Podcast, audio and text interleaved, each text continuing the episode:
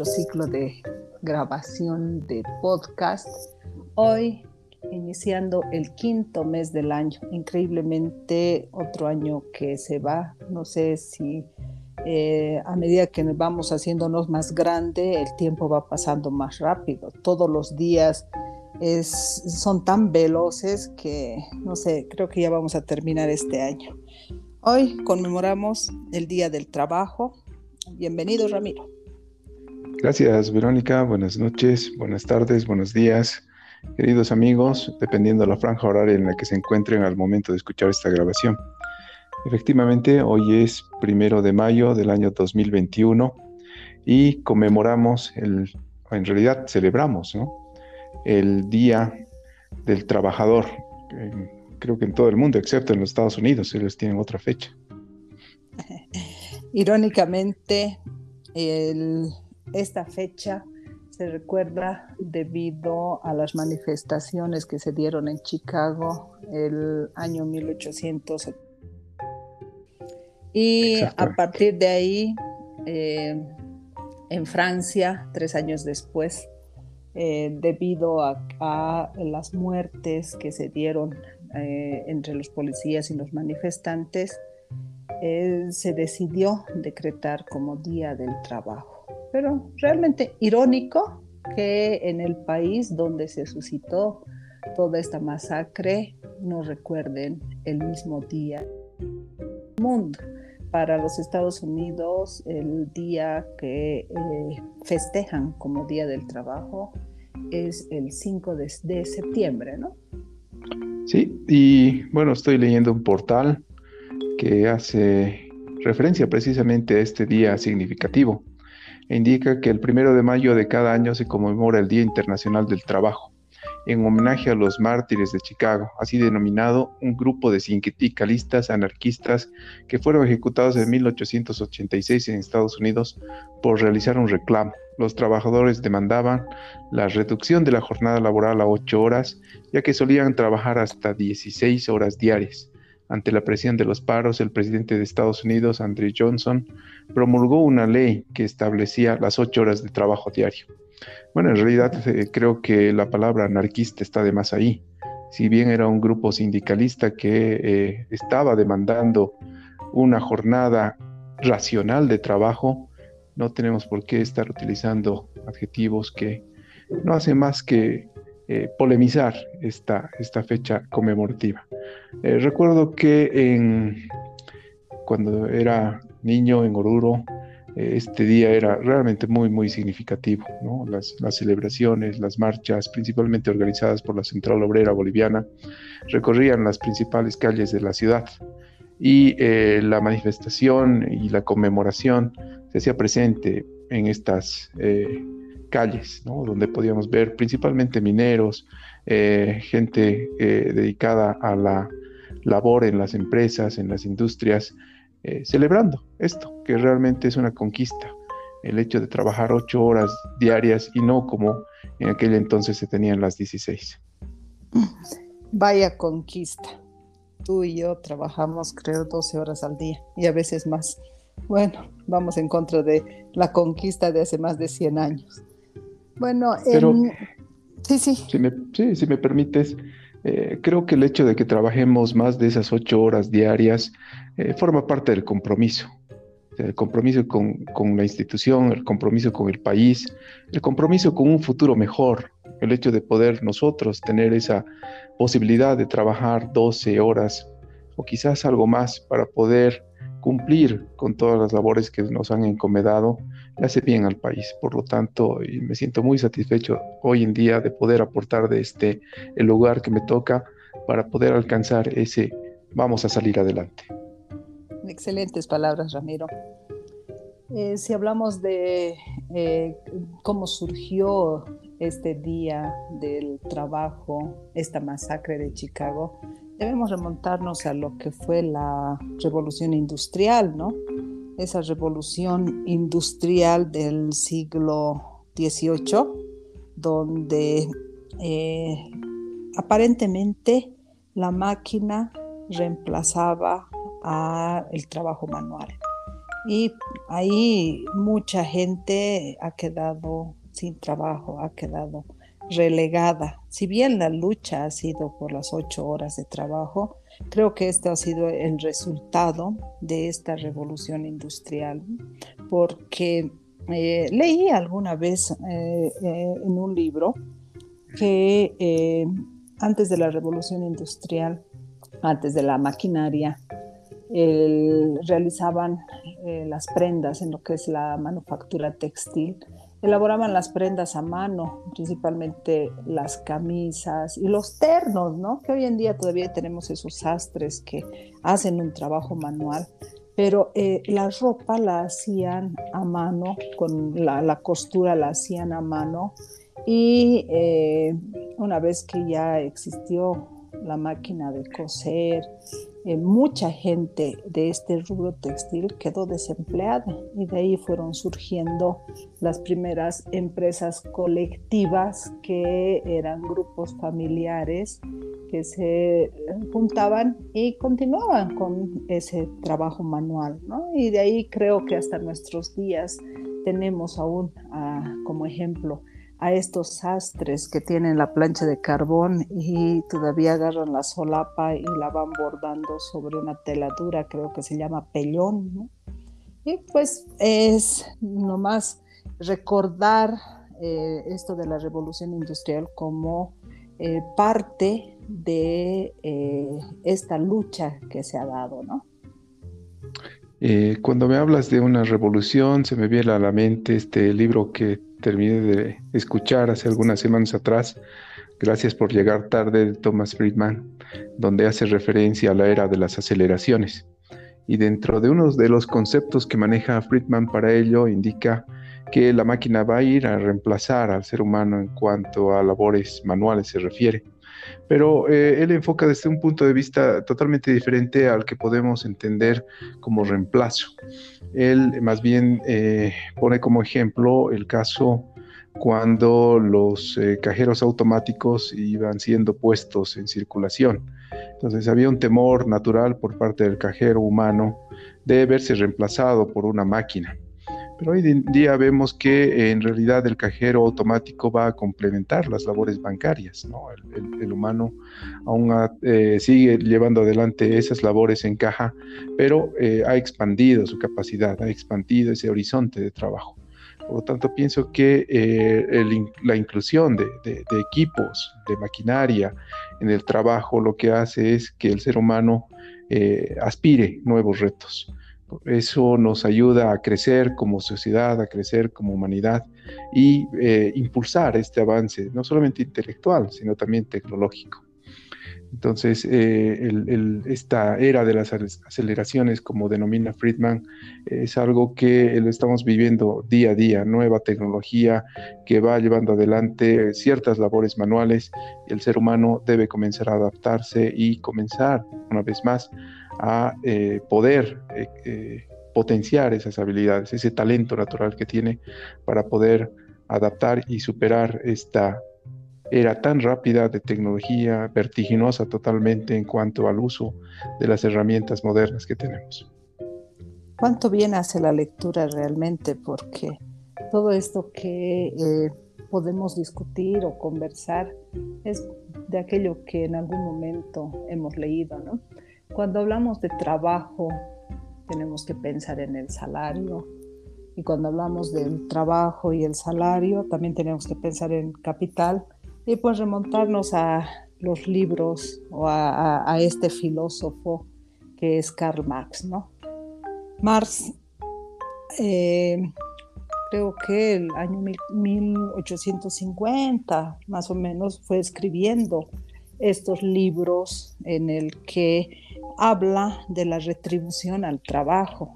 Tiene uno de sus libros que es El trabajo asalariado y el capital, y el famoso libro que mm, creo que todos lo hemos leído en nuestra etapa universitaria, que es El Capital, ¿no? En, el, en este libro del trabajo asalariado y el capital, nos va mostrando las relaciones que tiene el dinero, las relaciones de eh, respuesta a tu trabajo. ¿Y qué es el salario? El salario es el resultado o el pago o el costo de la empresa en respuesta al esfuerzo físico, al esfuerzo intelectual de las personas. Entonces, muchas veces decimos, realmente he sudado mi sueldo, lo he ganado con el sudor de mi frente, porque la satisfacción de haber brindado lo mejor de ti en el campo laboral, creo que está dada por la retribución económica.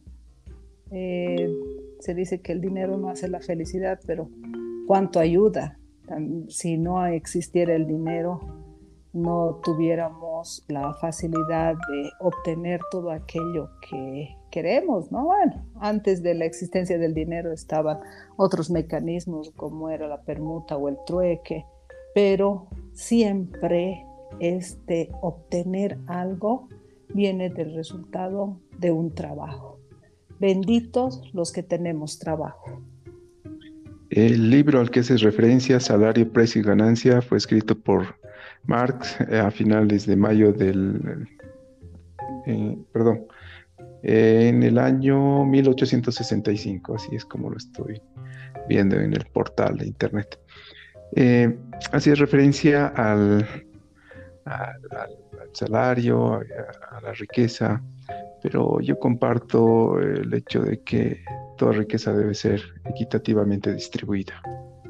Por lo tanto, eh, el esfuerzo, la dedicación que uno va poniendo es para el bien de todos.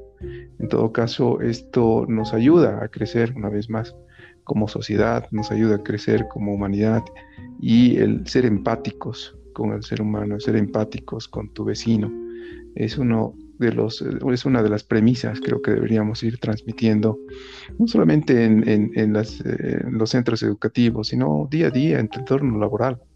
Y haciendo referencia a esto, leía hoy día o ayer, creo, un post donde se preguntaba, ¿no? ¿Cuál fue tu mejor trabajo o el lugar donde te sentías más cómodo trabajando?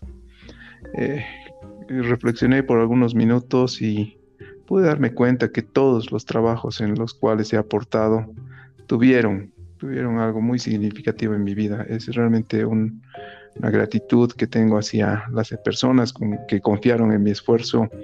Eh, aprendí muchísimo eh, de esos entornos en los cuales me, me tocó desenvolverme como profesional. Y fruto de esa experiencia es lo que voy transmitiendo en las aulas, en, bueno, ahora un poco alejado de la universidad, pero es esa enseñanza que te deja la vida laboral, esa experiencia que tratas de transmitir en la academia. Y realmente no comparto que la posición de aquellos docentes que únicamente van llevando adelante el desarrollo de una clase magistral sin aportar desde el lado de la experiencia, ¿no? Creo que el, hecho de que hayas eh, pasado por diferentes situaciones problemáticas inclusive y hayas encontrado la solución en base al conocimiento que tienes, forma parte de la transmisión de conocimiento que debíamos eh, llevar adelante en las aulas. Por lo tanto, hoy en día con esto de la pandemia nos hemos visto encasillados o encajonados en un entorno virtual y muchas veces esto nos limita el poder compartir con los estudiantes y transmitir esta forma de llevar adelante el trabajo en un entorno profesional. Me preguntabas cuál trabajo y voy recordando en todos los trabajos por los que he recorrido. Soy una persona bastante versátil. No me gusta estancarme. Creo que eh, las personas somos como el agua. Cuando se estanca empieza a podrirse, ¿no? Entonces siempre he tratado de cambiar de trabajo. Muchas personas creen que esto de ir de un trabajo a otro eh, demuestra inestabilidad. Pienso que no, pienso que en el lugar donde sientes que ya has aportado y eh, se va volviendo tu actividad monótona, se va volviendo tal vez muy rutinaria y ya no, no puedes aportar más, es mejor dar un paso al costado y emprender en otro trabajo. Em, he pasado muchos años en la parte académica, tanto como docente, como jefe de carrera y también en la universidad como directora de recursos humanos. Creo que mi mejor época de trabajo fueron esos ocho o nueve años en la universidad, donde empecé como docente, pasé a ser la jefa de dos carreras y luego fui la directora de recursos humanos. Ahí fue donde conocí desde diversas aristas lo que es la parte académica. Creo que los mejores años laborales de mi vida fueron esos en los que he podido aportar tanto al trabajo mismo eh, técnico como al trabajo académico. Tú decías el compartir con los estudiantes eh, todas las vivencias, todo el conocimiento, realmente es muy grato porque el Hoy voy viendo muchos de mis estudiantes que eh, se están desenvolviendo en diversas instituciones, tanto públicas como privadas, con éxito. Y también en la docencia. Y eso realmente me eh, reconforta cuando los veo en la calle y me dicen, licenciada, ¿cómo está? Eh, creo que el mejor agradecimiento por aquello que tú has dado es ese saludo ese saludo de gratitud en el que eh, tú recuerdas el haber compartido con una persona bastante joven que hoy día tiene éxito. Creo que el mejor trabajo que uno puede tener es transmitir lo que conoce. Precisamente hoy veía en uno de mis grupos un post que te voy a leer. Dice, en Japón el único profesional que no precisa reverenciar al emperador es el profesor, pues según los japoneses, en una tierra donde no hay profesores no puede haber emperadores. Lo leí hoy, día del trabajo, y em, me, remonto a ese tiempo de la docencia. Este año, después de casi 20 años de docencia continua, he dejado de dar clases. Y sí, el año pasado para mí fue muy complejo porque este cambio de estructura, este cambio de normalidad ha sido bastante traumático. Como docente, para poder transmitir, me he sentido más de una vez frustrada de que el estudiante no pueda aprender a pesar de todo el esfuerzo y empeño que he puesto. Pero espero que este año las hayan mejorado las circunstancias y eh, nuestros estudiantes, tanto de pregrado o de colegio o eh, universidad, puedan aprender algo, porque imagínate dos años de eh, clases virtuales y cero o 10% de aprendizaje, ¿qué clase de profesionales vamos a tener en un futuro? Esperemos que eh, ya los estudiantes vayan eh, adaptándose a esta nueva realidad para eh, volverse autodidactas, porque tenemos o cuentan ellos ya con muchas herramientas en, la nube, en, lo que es en línea, que pueden, en el Internet, ¿no? que pueden ir aprovechando en lo cotidiano.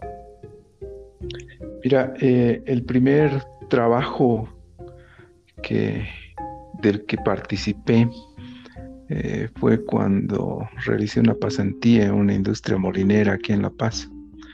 Eh, fue realmente interesante el poder trabajar en ese entorno eh, industrial. Pero más allá de, las actividades que llevé adelante como pasante, queda siempre la preocupación del que fue mi primer jefe, ¿no? El, precisamente el jefe de planta, que cada vez que se encuentra con mi padre le pregunta por mí, a qué me estoy dedicando y qué es lo que estoy haciendo.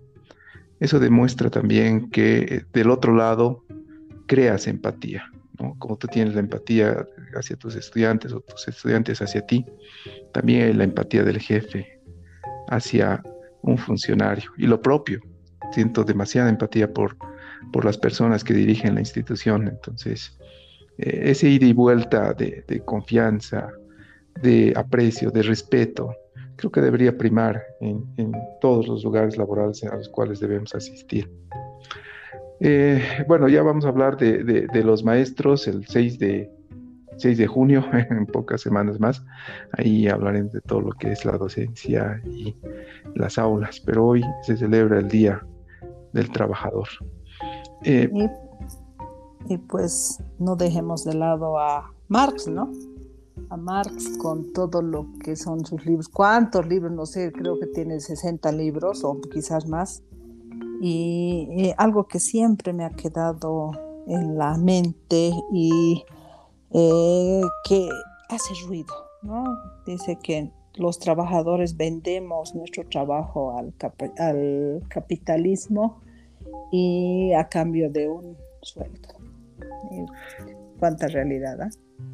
Mira, eh, hoy volví a, la lectura, mi Kindle me estaba extrañando y encontré un libro basado principalmente en, la película ganadora del Oscar 2021.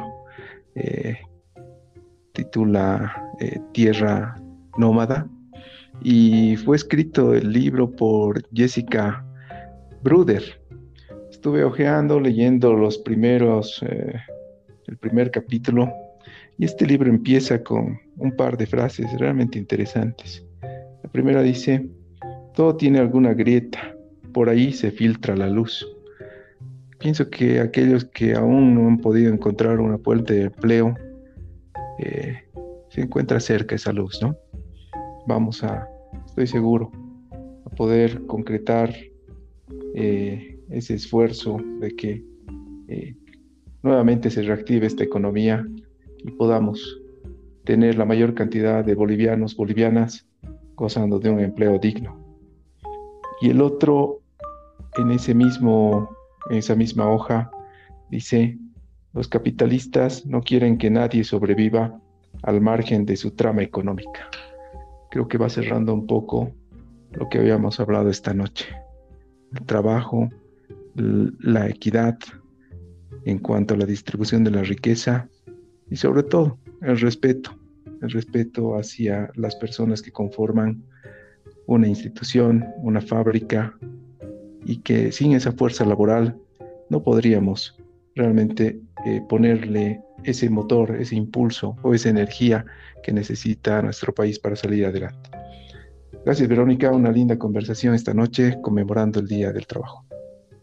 Bueno, como siempre quieres despedirte muy rápido. Todavía yo quiero eh, analizar un poco respecto al trabajo del hogar, respecto al trabajo femenino. En estos tiempos creo que la mujer ha logrado un espacio bastante importante en lo que es el tema laboral. Hace, hace unos cuantos años se hablaba mucho incluso del desequilibrio entre el salario de un hombre y una mujer He leído muchas veces que, eh, no sé, una especie de queja o reclamo en el que decía, ¿por qué los hombres ganan más? Habían muchos artículos en los que eh, mencionaban que el mismo, eh, en el mismo trabajo un hombre gana más. Creo que las cosas han cambiado y hoy en día el espacio laboral para la mujer ha sido, ha sido bastante ampliado y está generando una reivindicación femenina. ¿no? Cuando hablan las feministas, no estoy en contra, por supuesto, de las feministas, pero esa radicalidad en la que dicen que no existe equilibrio entre el hombre y la mujer, pienso que no es buscar la igualdad, ¿no?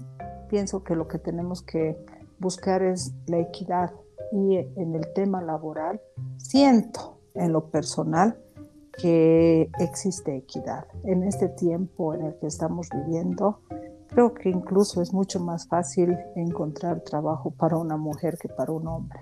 Y por otro lado, también valorar el trabajo del hogar, porque eh, creo que la mujer trabaja el doble que un hombre, porque eh, hace el trabajo en la calle, en la empresa, en la institución, y tiene que eh, dobletear con el trabajo en la casa, el cuidado de los niños, el cuidado de la casa.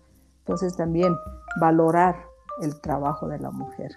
Creo que no es la búsqueda de la igualdad, sino una equidad en oportunidades, una equidad en, eh, no sé, en, el trabajo del hogar entre las dos personas que conforman este núcleo familiar. Bueno, Ramiro, con eso, ya que estamos apuraditos, me despido.